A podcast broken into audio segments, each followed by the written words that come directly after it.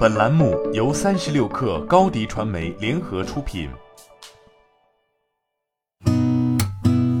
八点一刻，听互联网圈的新鲜事儿。今天是二零二二年五月十一号，星期三，早上好，我是金盛。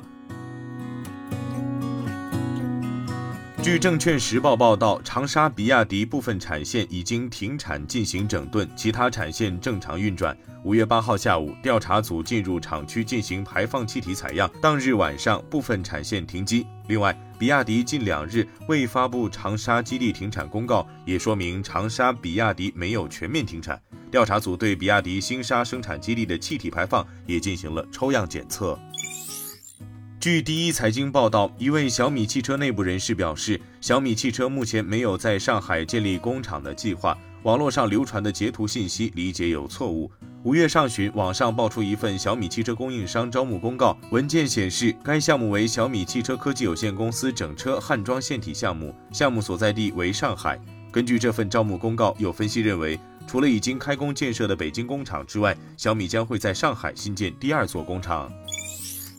三十六氪获悉，美团外卖公开了骑手劳动安全保障相关规则，主要包括给骑手接单选择权以及给骑手更合理宽松的配送时间两大内容。为解决异常场景问题，美团外卖推出系列举措，一是减少订单可能的异常。对于预判和识别到的异常场景，提供单次补时加系统修正两种方式，让订单的配送时间更合理。二是应对骑手可能的异常，骑手可通过改派、转单、自行设置同时接单量等方式，设置接单上限，管理自己的接单节奏。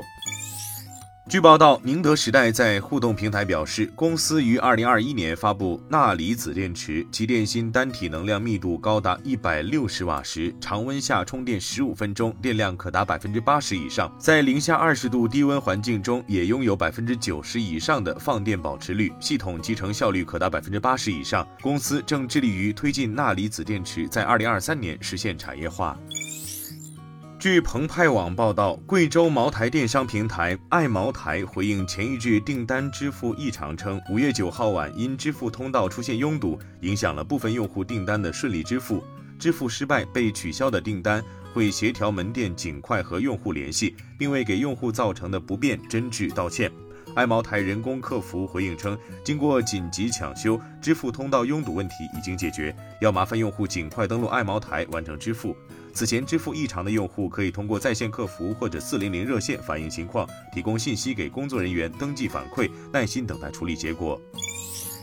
据报道，从二零二二年安徽省重大项目云签约活动了解到，合肥市经开区与未来就 New Park 新桥智能电动汽车产业园区整车二期和关键核心零部件配套项目签署合作协议，项目占地一千八百六十亩。根据协议，将导入未来集团旗下全新中高端品牌智能电动汽车产品等，计划二零二四年建成投产。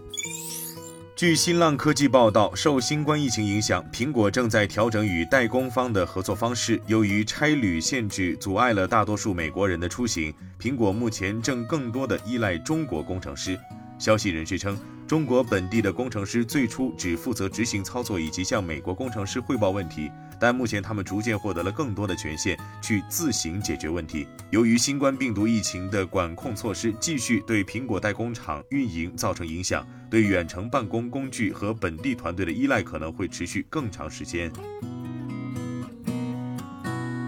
今天咱们就先聊到这儿，我是金盛八点一刻，咱们明天见。